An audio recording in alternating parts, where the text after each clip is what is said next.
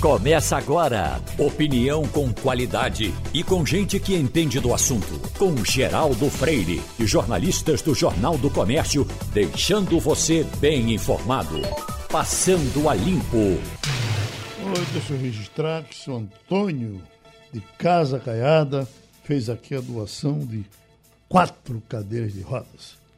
As cadeiras, repito, estão a 450 reais e aqueles doadores que chegavam na portaria, se comunicavam e entravam para entregar aqui pessoalmente a doação, a gente pede que venham, voltem, porque está sendo muito escassa essa doação. As cartas chegam a todo instante e a gente conta com a colaboração dos antigos e espera que os novos entendam e cheguem também. Então, o processo é o mesmo, chega na portaria, uh, manda falar com o Val, Val acompanha e a gente recebe e ajuda você a fazer a caridade que você gosta de fazer. O Passando a Limpo está começando. A bancada tem Romualdo de Souza, tem Fernando Castilho e Wagner Gomes. Romualdo, vamos dar uma passada nessa situação da Prevent Senior? Depois do, uh, das falhas de ontem, do, da, da fugida do pessoal uh, da participação, você teve hoje a Polícia Federal atacando e está, nesse momento, trabalhando aí em Brasília, perto de você, não é isso? Geraldo, a Polícia Federal está cumprindo mandados que foram determinados pelo ministro do Supremo Tribunal Federal, Dias Toffoli, que atendeu a uma recomendação da CPI, a Comissão Parlamentar de Inquérito. Nesse instante, a Polícia Federal está na sede da Precisa Medicamentos em São Paulo. O que a Polícia Federal está fazendo lá? A operação é para encontrar documentos que não foram apresentados pela empresa brasileira que negociou com a empresa chinesa, o laboratório Bharat Biotech, a compra de imunizantes chamada a vacina chamada de Covaxin. Em nota, o presidente da CPI, o senador Omar Aziz, disse que a CPI buscou de todas as formas obtenção dessas informações junto à empresa, a Precisa Medicamentos, e junto ao Ministério da Saúde, mas não obteve toda a papelada necessária para apurar como se deu a negociação.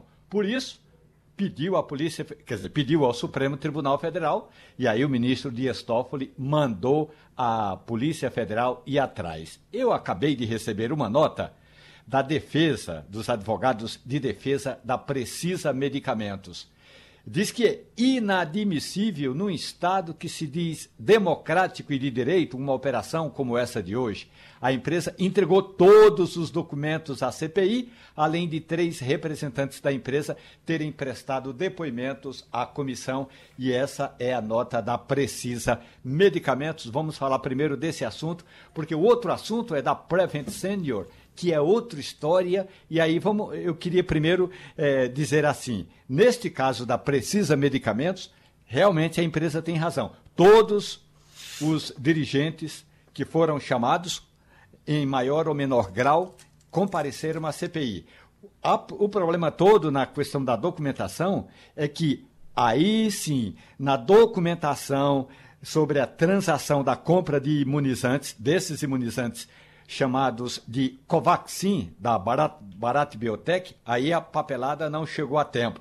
A CPI achou por bem pedir ajuda ao ministro do Supremo Tribunal Federal e Dias Toffoli estava com a caneta, mandou a Polícia Federal bater a porta da Precisa Medicamentos. Eu apurei agora há pouco, falei com o vice-presidente da CPI, o senador Randolfo Rodrigues, ele me disse o seguinte, que a expectativa, segundo o que está nesse relatório que a Polícia Federal deve entregar ainda hoje, é o material é entregue ao Supremo Tribunal Federal. E imediatamente o ministro Dias Toffoli transfere o, material e as informações do que foi apreendido na Precisa para a CPI. Se Dias Toffoli levantar o sigilo, ou seja, se já vier aberto, imediatamente a CPI repassa à imprensa e divulga o que estava nessa, nesse é, arrazoado de documentos. Se houver algum sigilo, vamos aguardar que o STF levante as informações sigilosas, Geraldo. E o que diz você, Fernando Castilho? Geraldo, bom dia. Bom dia, ouvintes. Bom dia, Wagner. Bom dia, Romualdo. Olha, esse é mais um desdobramento dessa situação em que a Precisa se meteu. É constrangedor. Agora, veja bem, parece claro que o ministro Dias Toffoli não autorizaria essa operação se a CPI não tivesse justificado a necessidade. De qualquer forma, a gente já sabe que a Precisa é um personagem importante nessa questão das vacinas, na verdade, se não o principal nessa questão da tramitação das vacinas. E aí a gente vai ver que tipo de documento vai ser entregue. Eu acho que a empresa tem uma certa razão de reclamar isso, agora resta saber que foram, quais foram os motivos que levaram a CPI a pedir uma intervenção, uma operação policial. Agora, eu, eu concordo com o Romualdo, talvez tão constrangedor como seja a questão da Precisa, Geraldo, vai ser essa questão da Prevent Senior. Porque este plano de saúde era considerado uma referência, foi para lá que foram as pessoas da mais alta renda de São Paulo. E a gente está vendo, pelas informações iniciais, que o grupo de trabalho estava trabalhando afinadíssimo com a tese do governo da questão do kit, é, do kit de prevenção, né, que era aqueles três medicamentos. Esta coisa talvez vai motivar um noticiário muito maior a partir de agora, lembrando que só foi para a Prevent Senior gente de altíssima renda. Muita gente morreu lá, gente que faz parte do PIB de São Paulo e, consequentemente, do PIB brasileiro. Wagner Gomes. Geraldo, ainda a respeito dessa operação da Polícia Federal, é bom lembrar que a Precisa Medicamentos fechou um contrato com o Ministério da Saúde em 25 de fevereiro desse ano para intermediar a compra da vacina uh, do, do, laboratório Barato Biotech, a vacina Covaxin, no valor de 1 bilhão e 600 milhões de reais. Então, o que a Polícia Federal está em busca agora é de documentos que detalhem essa operação, porque a Precisa Medicamentos apresentou à CPI somente um memorando a respeito dessa compra dessa vacina. Então, o, no pedido do Supremo Tribunal Federal, a, a CPI afirma que é necessário esclarecimento da forma e dos parâmetros relativos à remuneração da empresa Precisa Medicamentos, especialmente a participação da empresa intermediária nos lucros totais auferidos pelo laboratório indiano. Então, a, a, a investigação está buscando documentos que detalhem esse acerto entre a Precisa e o laboratório indiano. Romualdo, você tratou desse assunto no seu comentário com relação à vacinação dos adolescentes e a confusão que foi criada a partir de, de ontem, ou já desde anteontem, que o, o, o, ministro começava a dar alguns recados meio deslocados, e eh, parece até que, que, esse, que esse pessoal não gosta do, do, do brasileiro ser disciplinado com relação a vacinas, porque com tudo isso que se faz, nós ainda chegamos a 95% né, de, da população querendo a vacina, querendo a vacina. E aqui ali vinha esse recado maldoso, essa coisa de má vontade. Por exemplo, com a, a, a, o desespero criado a partir da, da informação de que quer dizer, a, supervalorização de uma, uma menina que, que morreu e ninguém sabe de quê, mas o fato dela ter tomado a vacina antes de qualquer informação já faz com que o ministro vá e tome uma decisão atabalhoada. Uma coisa é o governo de Pernambuco não obedecer, o governo do Maranhão não obedecer, e outra coisa é a Anvisa dizer que não vai obedecer à decisão do ministro. Mas assusta, por exemplo, a, a minha filha já ontem passava um recado para mim, é, é, é, pai, não vai registrar a filha, não vai vacinar, vacinar. a filha, que já estava na agulha para ser vacinada. Não vai, porque fica. As pessoas se assustam com isso. É. Não é? E, não, pois não, Romualdo. A nota da Anvisa diz o seguinte: os achados apontam que a manutenção da relação entre os benefícios, os benefícios versus os riscos apontam que é necessário dar andamento ao processo de vacinação.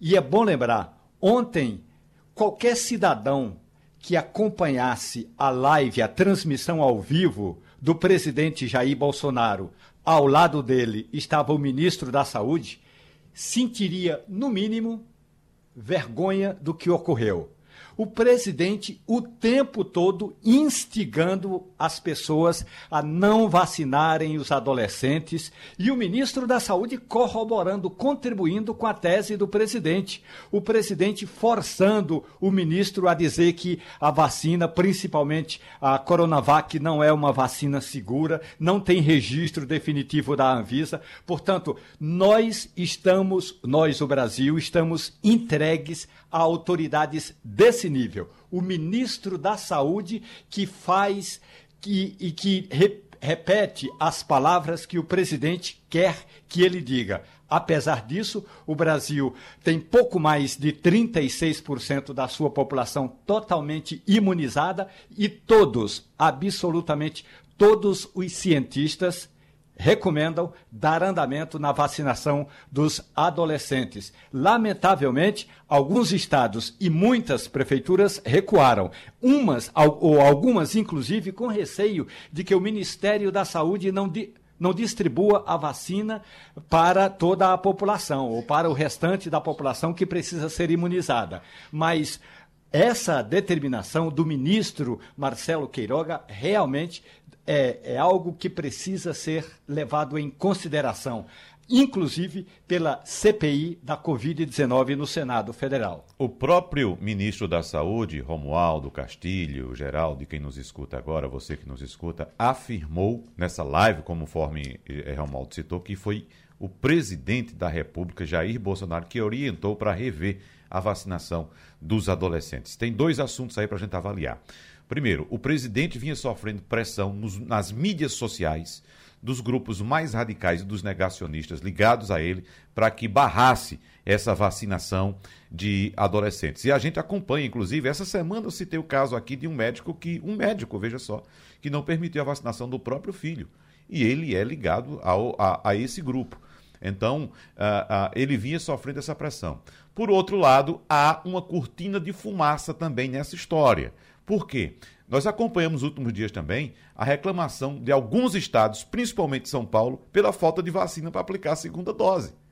Então, o que é que pode estar havendo aí? O Ministério da Saúde pode não estar com as doses suficientes de vacinas para atender a população, como disse de forma mentirosa o, o ministro da Saúde, Marcelo Queiroga, de, Marcelo Queiroga, de que estamos com excesso de vacina, e a gente não está vendo esse excesso. Então, pode estar havendo essa cortina de fumaça para que essas vacinas que iriam naqueles municípios que estão cumprindo rigorosamente o, o cronograma de vacinação, que iriam para os adolescentes, serem agora destinadas a outros grupos que não estão sendo vacinados com a segunda dose. Essa é a cortina de fumaça. Agora, o que fica claro, de fato, é que o intuito do presidente da República, talvez o principal, tenha sido cumprido com essa medida de ontem, com essa determinação de ontem. Qual é o intuito? Criar mais dúvida na cabeça da população, assim como você trouxe esse relato agora, Geraldo. Dúvidas. será que eu posso vacinar? Aquela frase altamente irresponsável do ministro, do ministro da Saúde em orientar as mães a não levarem os filhos para tomar vacina é absurda. É absurda. Agora, como é que isso é feito? Eh, nas coxas, desse jeito, porque desse jeito você está dizendo. com ninguém. De surpresa. Sem a Anvisa. Geraldo, a Anvisa, não só a Anvisa não sabia desse acerto, os próprios assessores do Ministério do Ministro da Saúde não sabiam, foram pegos de surpresa. Os secretários estaduais de saúde foram pegos de surpresa. Todo, todo mundo de surpresa, exatamente por causa dessa determinação do presidente da República, por tudo isso que a gente já falou aqui. Castilho. Ô, Geraldo. Geraldo. Oi. Vamos aos números, né? É, eu concordo com tudo que vocês disseram e basicamente o motivo foi esse. A gente, infelizmente, para constrangimento nosso, a gente tem um ministro que fará o que for possível para ficar no cargo, é, inclusive esse tipo de atitude. Né? Claro que a história vai puni-lo, a história vai registrar.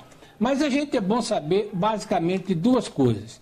É, há essa pressão todinha e o ministro se pegou alguns dados que possa a gente entender o caminho. Vamos lá. No mês de setembro, a Pfizer está completando o seu pacote de 100 milhões de doses e está entregando este mês 45 milhões de doses. A partir de outubro, ela começa a cumprir o outro contrato, que é de mais 100 milhões de doses. Felizmente, a partir de outubro, Geraldo, nós vamos começar a receber o pacote da Janssen, que é uma dose só. Então, há uma informação aí de que, primeiro, sim, é possível que em outubro também chegue mais 27 milhões daquele consórcio que falta confirmar ainda. E seria isso em outubro e em, é, é, em outubro e em novembro, né? Até o mês de outubro. Então, veja bem, a gente tem este mês 45 milhões, em outubro, novembro e dezembro, mais 100 milhões da Pfizer é, e mais 38 milhões da Janssen. É, o que é que está acontecendo? É que o governo decidiu fazer a terceira dose. E parece que o entusiasmo do que foi feito já a aplicação dos jovens, né, essa conta talvez não fez. No lugar do governo tomar uma atitude honesta e dizer, gente, a gente não vai ter 200 milhões para conseguir fazer uma terceira dose e completar o esquema vacinal e também aplicar aos jovens. Não, inventa esse tipo de coisa que tumultua de uma forma irresponsável. Eu acredito até que talvez haja um, um, processo contra o ministro por esse tipo de atitude, porque a atitude dele foi realmente uma atitude muito séria. Mas é bom lembrar, a gente vai ter vacina. O único que se discute na comunidade é se esses 190 milhões de doses, mais a, a, a, a questão da, da, da AstraZeneca, que vai ter mais um pouquinho, e da Sinovac, vai ser suficiente. Este é o número. Infelizmente, a gente tem um ministro que se presta a esse tipo de atitude para ter uma razão para ir para a live do presidente. É constrangedor, mas a gente está falando de vidas humanas que esse tipo de atitude, atitude irresponsável provoca na sociedade. É, só para que as pessoas possam comparar, é, semana, começo da semana, o presidente, numa, numa live com o presidente chinês, com Xi Jinping, foi no começo dessa semana. Semana passada. No final da semana passada. Final da semana passada. Pronto. Aí é, é, agradeceu ao presidente chinês é, pela Parceria. Pela parceria. Com a China. Elogiou essa parceria, que a, a vacina eh, fornecida pela China ao Butantan estava ajudando os brasileiros. Muito obrigado por tudo isso. Quando foi ontem à noite, na live do presidente, alguém perguntou sobre a, se ele se, se vacinará ou não para ir para para ir para para a ONU, para a ONU. ONU. E o que é que o presidente disse? Disse, olha, tenho, eu não sei se vou vacinar ou não, não estou preocupado com isso, porque se eu tomar essa vacina da Coronavac, isso, como diz, isso serve para alguma coisa? Uhum. Ao mesmo tempo, né, você avacalha o Butantan, que é uma coisa que está muito acima de, do presidente, do governador de São Paulo, presta um serviço enorme a esse país há um monte de tempo, e, e fica nesse vai e vem, de você não você vai acreditar em quem? Quem falou no final da semana passada ou em quem falou ontem? É, é bom, pra, é, é, bom, é bom lembrar, Geraldo, que ontem também foram anunciadas algumas uh, desse, alguma, na verdade, foram afirmações falsas feitas pelo próprio ministro da Saúde. Dizer, por exemplo, que a Organização Mundial de Saúde não recomenda a vacinação. A Pfizer testou e aprovou pela própria Organização Mundial de Saúde vacinação de adolescentes a partir de 12 anos. E os adolescentes vacinados aqui no Brasil estavam utilizando a vacina da Pfizer. Isso foi autorizado, sim, pela, pela Organização Mundial de Saúde. Foi aprovado, a vacina foi aprovada na, pela, pela Pfizer. Aplicação nos adolescentes. Então, ontem foi um show de absurdos. De Por que, absurdos. que as aulas foram suspensas no começo da pandemia? Porque o que se dizia, e nós dizemos isso aqui, olha, que você vai para a sua escola, você talvez até nem morra da doença que você pega, mas você, você se contamina, você é, adoece de forma assintomática e traz para casa, pode matar sua avó, seu avô, seu pai, sua mãe. Significa, então, que a vacina é importante para todo mundo. Agora, resta saber se você vai ter vacina para todo mundo. Essa Geraldo, é e os números mostram isso. Veja só que a primeira vacina que tivemos aqui no Brasil foi a vacina chinesa, da Coronavac, em parceria com o Butantan. E a gente sabe a importância que foi para os idosos. Nós reduzimos drasticamente logo no início da aplicação da vacina, o número de internamentos e de óbitos de idosos que tomaram a vacina Coronavac a vacina chinesa Coronavac em parceria com o Butantan. Nós estamos vendo agora que, apesar da chegada da variante Delta, nós temos pouco impacto da variante Delta até o momento. Os números estão com pesquisas caindo. todos os dias estão sendo divulgados. To, todos os números são divulgados. A vacina funciona sim, a vacina está salvando vidas. Mas, pelo que a gente percebe, o presidente da República não quer isso. Tem um projeto do deputado federal Marcel Van Hatten, do Novo do Rio Grande do Sul. É até um deputado de bons discursos, é, é, me parece ser atuante, você pode até falar um pouco mais sobre ele, mas no começo do mandato ele participava de bons debates, eu cheguei a vê-lo algumas vezes. Uh, e esse projeto é para que uh, o, o, Brasil importe carro usado uh, de forma a, a, trazer tantos quantos queiram jogar aqui dentro, porque o carro usado será mais barato para vender aqui no Brasil. É evidente que será se, se isso for feito. Mas isso deve dar uma lapada no, no, na produção, na geração de emprego, e a gente vai ser o país da sucata. E ele está sendo criticado por isso. Merece a crítica? Merece. Marcel Van Hatten, ele é deputado do Rio Grande do Sul, e segundo o presidente da Câmara dos Deputados, Arthur Lira, Van Hatten está deixando o novo para se filiar ao Partido Progressista e ser candidato a senador pelo estado do Rio Grande do Sul. Porque merece críticas. Merece a mesma crítica que no passado, no início dos anos 90, o Brasil abriu a possibilidade de importar pneus usados. Então, havia uma regra é, que o Brasil não podia importar pneu usado. E aí houve uma pressão toda, o Ministério é, do Meio Ambiente autorizou, o presidente Fernando Henrique Cardoso gostou da ideia e começou a importar pneu usado. Finalmente, essa regra foi estancada porque o que estava chegando no Brasil era sucata. O Brasil estava virando depósito de pneu usado.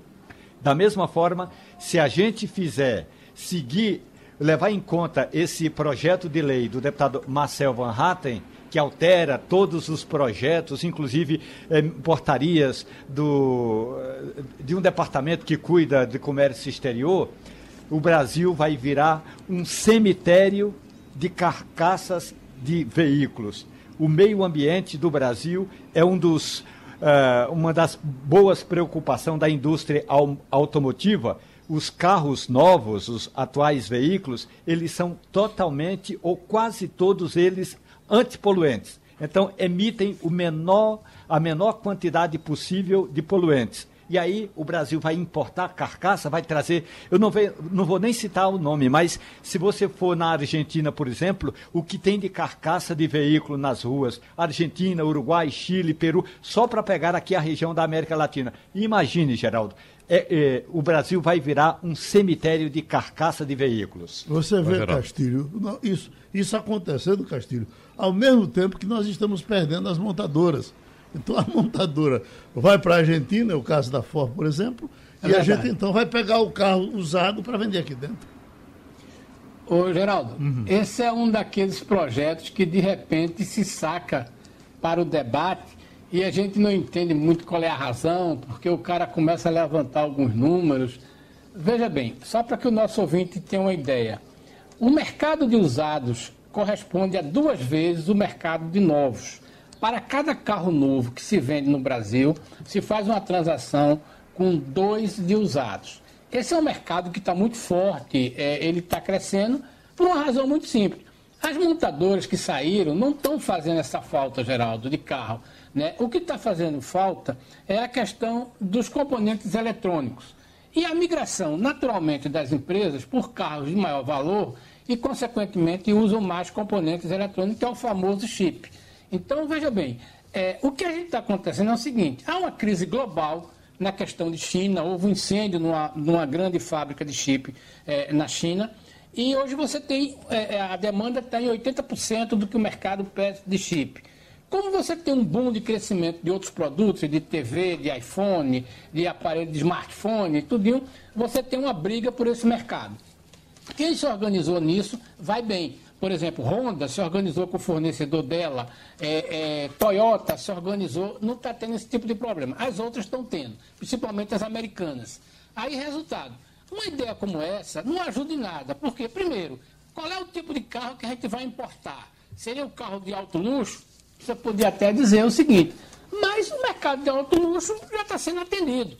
Então é preciso a gente ver, como diz Romualdo, o problema é o seguinte, é que quando a gente olha a planta de usados no Brasil, ela está em média, eu não tenho esse número aqui exato, mas outro dia eu li um artigo sobre isso.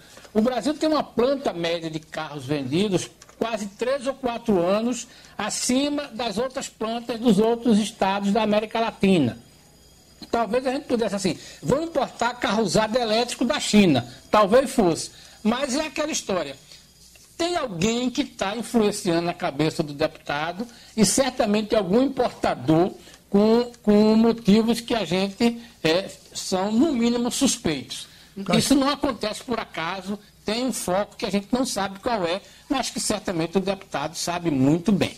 Wagner Gomes? Romualdo lembrou muito bem da época da importação dos pneus, e eu só colocaria, Romualdo, que nós nos transformamos, não, não foi em depósito de pneus, não, foi depósito de lixo que era pneu usado, mandado para cá. Ótimo para os países que queriam se livrar daquela poluição. Mandava para um depósito de lixo chamado Brasil. E querem fazer a mesma coisa agora com a gente, com os carros usados. Veja só, nos países desenvolvidos, os carros usados são descartados.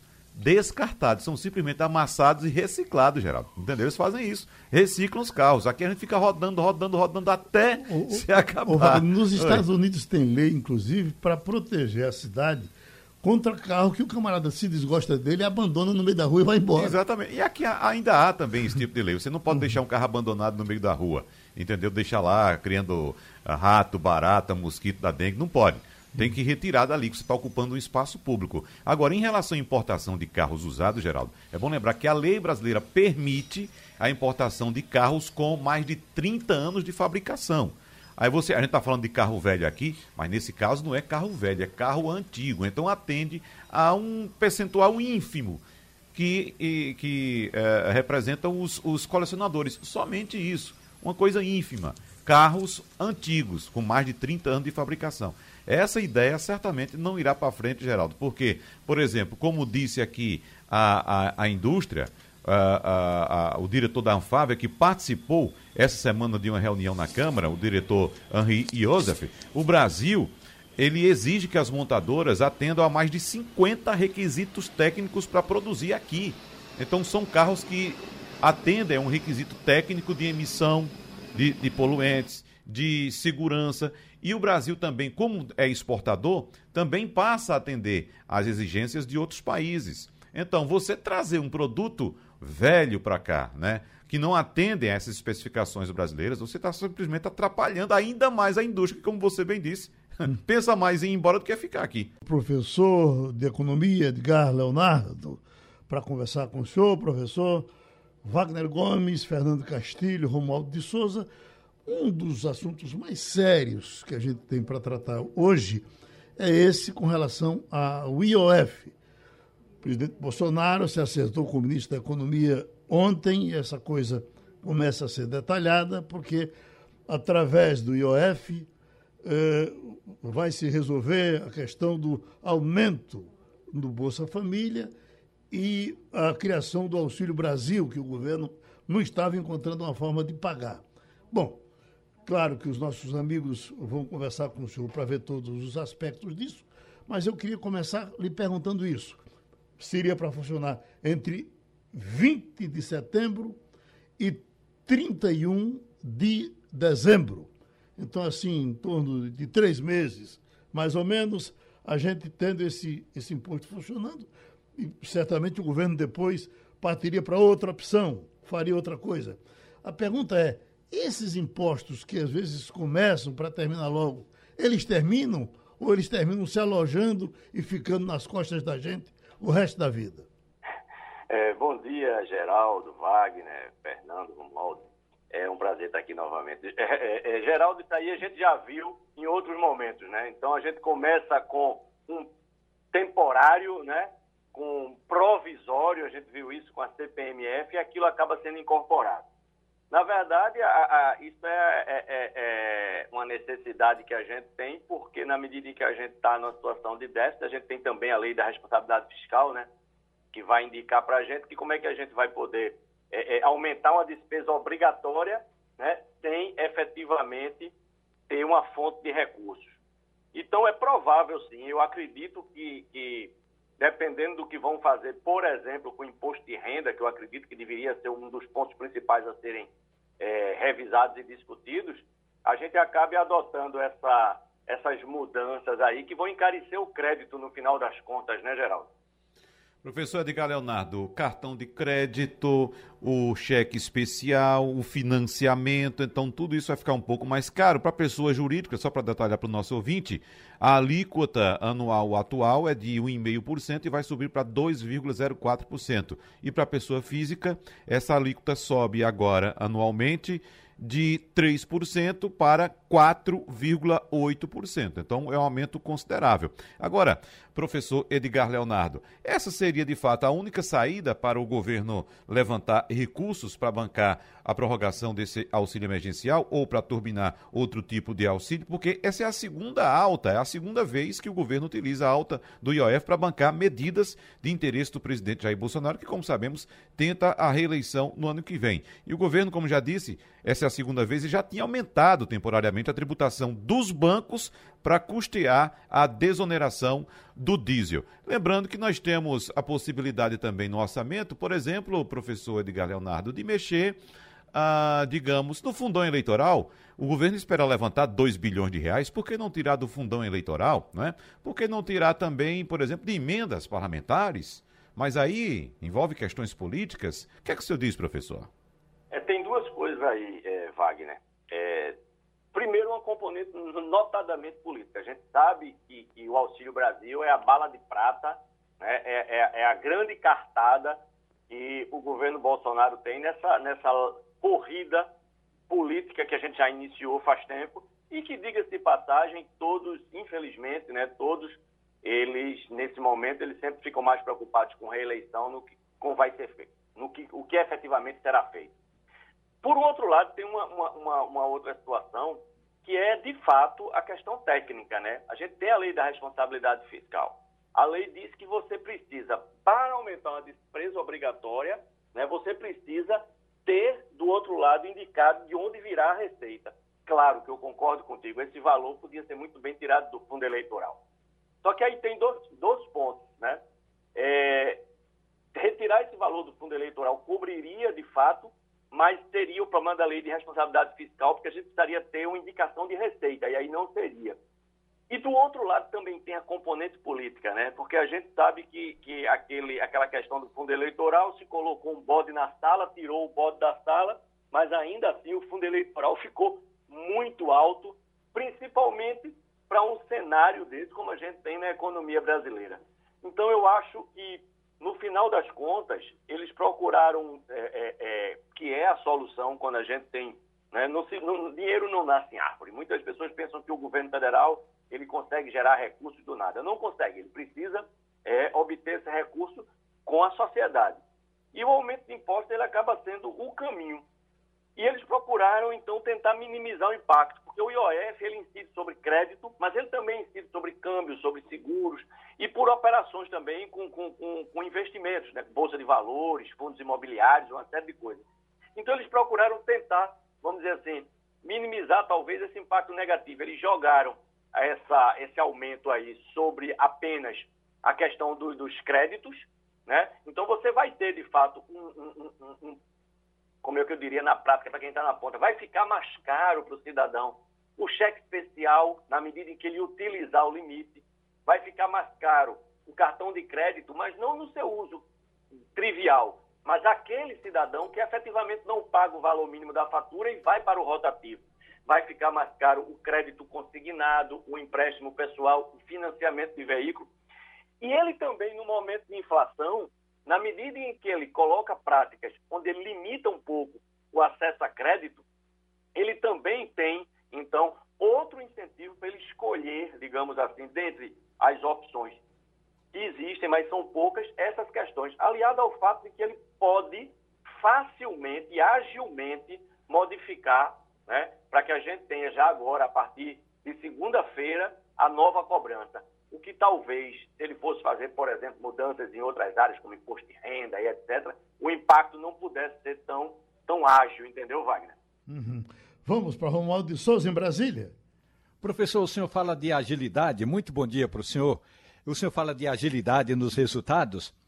Havia uma, digamos, certa boa vontade do Conselho Nacional de Justiça para que o governo é, trabalhasse para que fosse aprovada a chamada PEC dos precatórios, que na prática pegava recursos que estão no orçamento destinados a pagar os precatórios e levaria esses recursos para custear o novo Bolsa Família. Então falamos de boa vontade do CNJ. Ocorre que essa ponte entre o executivo e o judiciário foi é, destruída. Não há essa ponte no momento.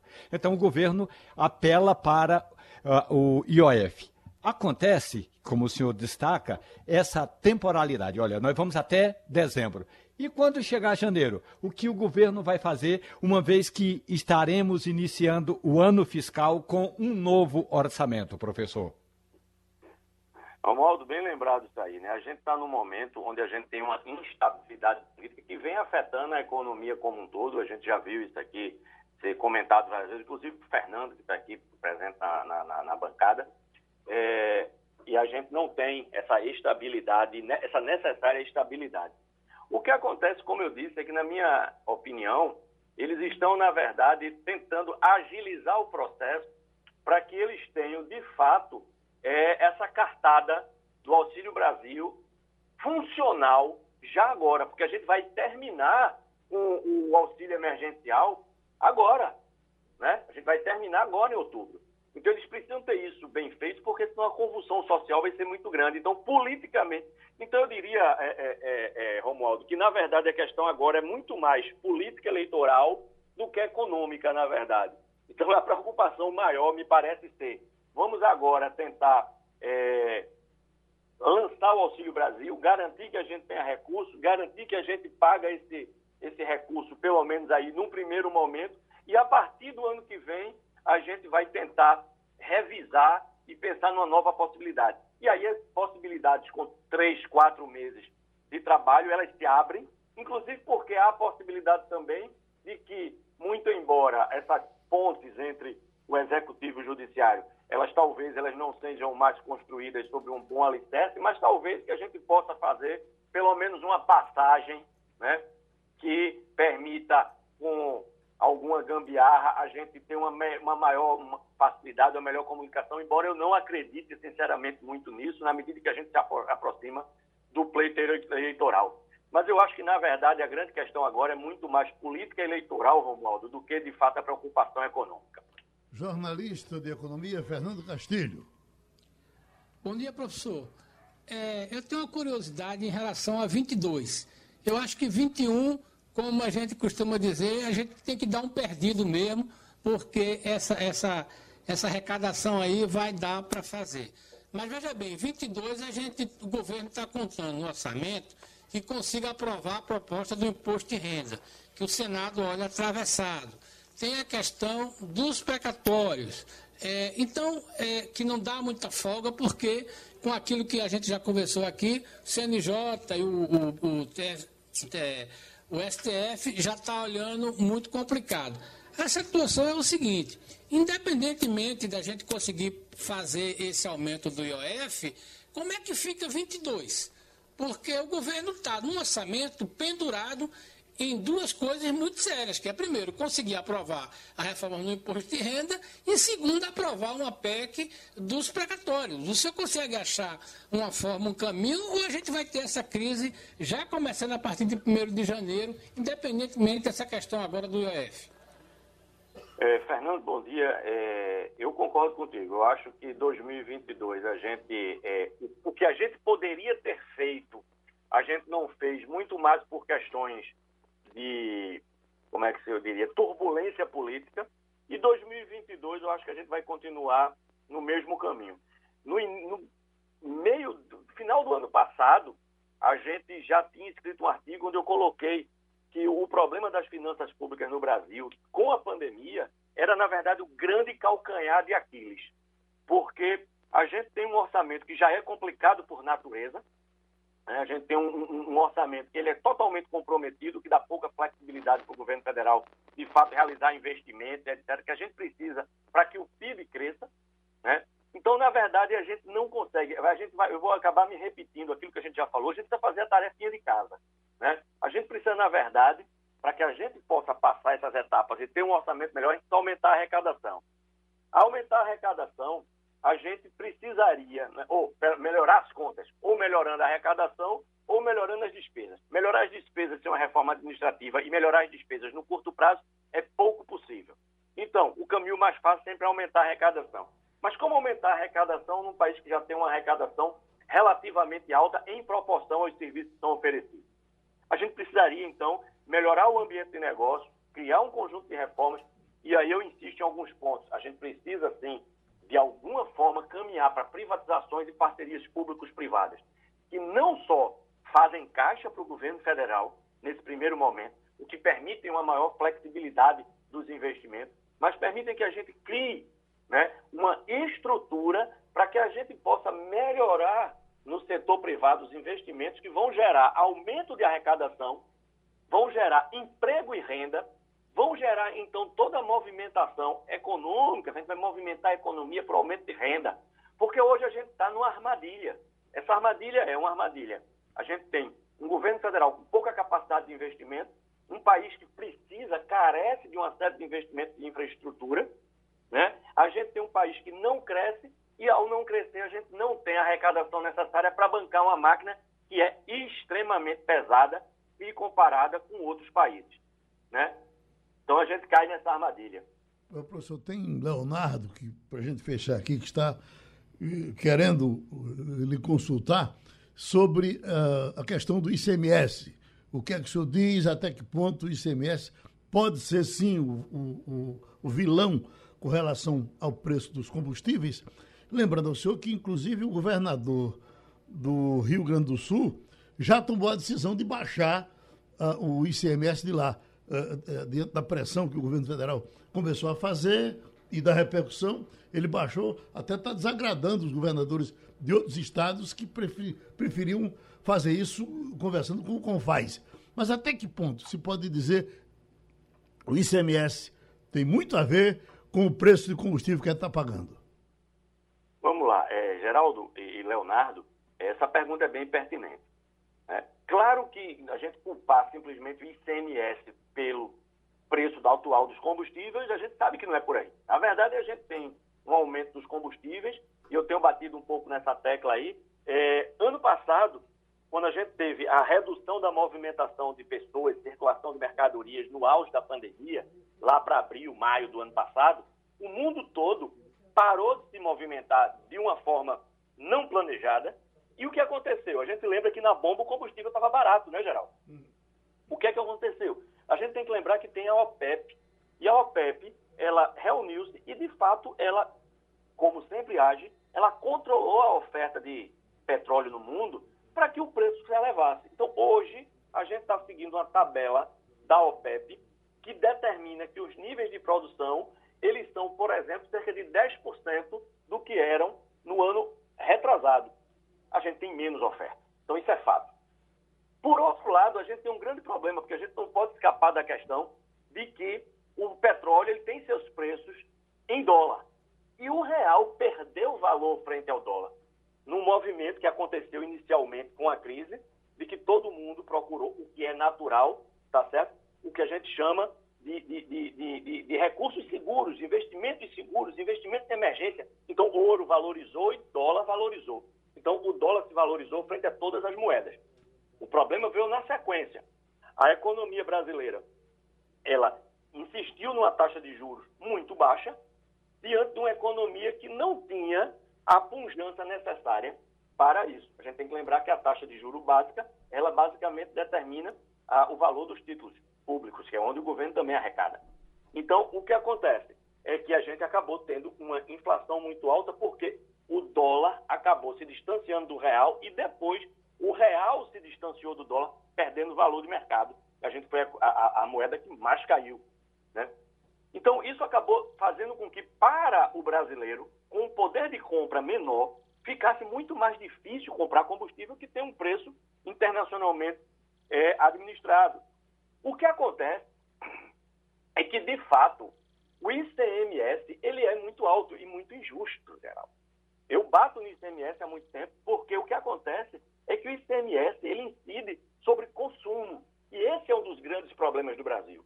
A, no Brasil, a incidência da arrecadação tributária sobre consumo é muito alta.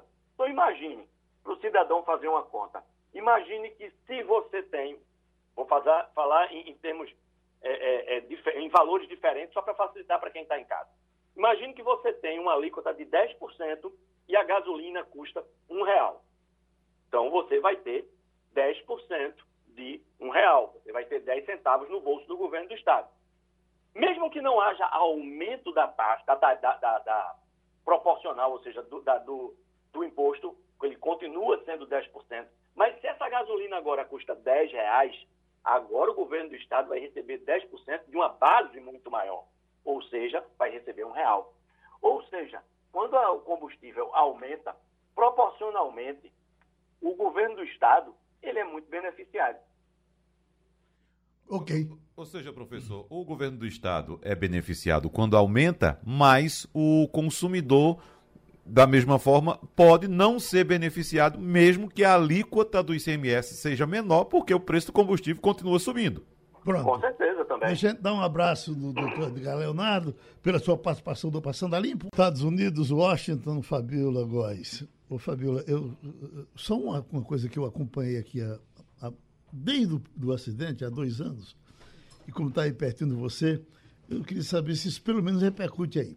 Foi um navio, Golden Ray, que afundou no estado da Geórgia há pouco mais de dois anos. Um, um navio de 200 metros de comprimento afundou com 4.200 carros, carros novos. Então você imagina se você tiver um evento, nesse evento comparecerem 4.200 carros, como é que fica a rua onde você está? Porque se você vai para um show aqui no centro de convenções, são 1.200, né? Isso. E nem todos vão num carro só. Então, 4.200 carros. E eles é, é, ficaram tentando tirar esses carros o tempo todo, depois desse. Agora, tiveram que fatiar o navio, cortar em oito pedaços. Os carros não prestam para nada, mas estão tirando a sucata de dentro do mar. Isso pelo menos repercute alguém dessa notícia aí, ou isso, isso para americano nem interessa? Olha, eu não vi essa notícia por aqui, viu, Geraldo? Uhum. Mas eu não, eu não, assim, eu não tô muito, assim, não foquei nisso para procurar, mas uhum. não me chamou aos olhos. Eu olho alguns jornais aqui todos os dias, mas isso daí não, não me chamou a atenção, não. Uhum. Escute, a, é, é, a Geórgia é perto de você? Não, é mais distante daqui. É bem distante, é do outro lado. Uhum. Wagner? Olá, Fabiola, tudo em ordem com você? Que bom falar com você mais uma vez. Deixa eu trazer um assunto aqui. Fabiola está repercutindo aqui no Brasil, já para começar a nossa conversa, porque o presidente Jair Bolsonaro não deve participar da nova reunião de líderes sobre o clima, a reunião que foi convocada pelo presidente Joe Biden. Os Estados Unidos enviaram o convite, segundo o governo brasileiro, e há de se concordar em cima da hora, porque o governo alega que recebeu o convite sete dias antes do evento e exige a presença do chefe de governo e chefe de Estado, no caso o presidente da República. Não aceita nenhum representante. Então, pode ser que o presidente Jair Bolsonaro utilize esses argumentos para, evidentemente, justificar a sua ausência. Mas o que é que se diz por aí, é, é, Fabiola? Bom dia, Wagner. Bom, Bom dia, dia a todos. Então, esse é um evento que o Biden está organizando hoje com chefes de Estado. É tipo uma repetição daquele evento que ele fez em abril, 21, 22 de abril, em que eles discutiram o clima. O Bolsonaro disse que não vem porque não houve o convite com antecedência, né? Deveria mais ou menos um mês de antecedência para ele poder vir. Parece que o presidente hoje está numa agenda em Goiás, em Minas, e não vem. Ele vai vir para cá na semana que vem, para Nova York, no caso, participar da Assembleia Geral da ONU. Ele, na verdade, ele vai abrir a Assembleia Geral da ONU, virá com uma comitiva, o filho dele, Eduardo Bolsonaro, vem, o chanceler Carlos França vem, e o Guedes também vem. Então, ele está sendo esperado para a semana que vem. Agora, hoje mesmo, ele não está, a, reunião é virtual, mas mesmo assim ele não vai participar. E ele agora já está assim, já sabe-se que ele vem para a ONU estava aquela discussão se ele teria que se vacinar para poder participar né, dessa reunião que vai ser presencial. O ano passado não foi presencial por causa do Covid da ONU, porque Nova York exige vacinação, exige máscara né, em locais fechados. E só que esse prédio da ONU é considerado território internacional. Então, o Antônio Guterres, secretário-geral, disse que não ia cobrar dos chefes de estados que não tiverem vacinado a vacina. Mas no local vai ter a vacina Johnson Johnson. O governador de Nova York já disse que vai disponibilizar para quem quiser se vacinar, inclusive o próprio presidente brasileiro. Fernando Castilho. Bom dia, Fabiola. É, tem uma curiosidade aqui que, que você estava tá, é, vendo aqui no noticiário, né? É um grupo de 15 ganhadores do prêmio Nobel apoiando essa iniciativa do pacote do presidente americano que tenta re, reatualizar a infraestrutura americana é, e que eles acham que o Biden vai promover talvez um, uma, uma, uma, atualização do Estado do século XXI. Esse apoio desses 15 ganhadores do Nobel de Economia, isso interfere, isso impacta no ânimo do Congresso americano? Ou é mais uma carta em que todo mundo elogia, mas na hora do vamos ver do voto não emociona nenhum é, partidário do republicano?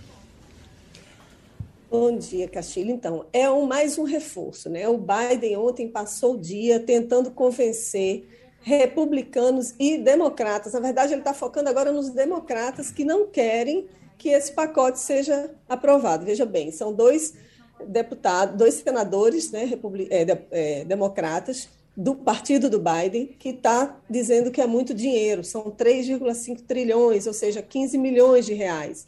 E aí, além disso, ainda tem um pacote trilionário de infraestrutura, porque esse de 3,5 milhões não seria só para é infraestrutura.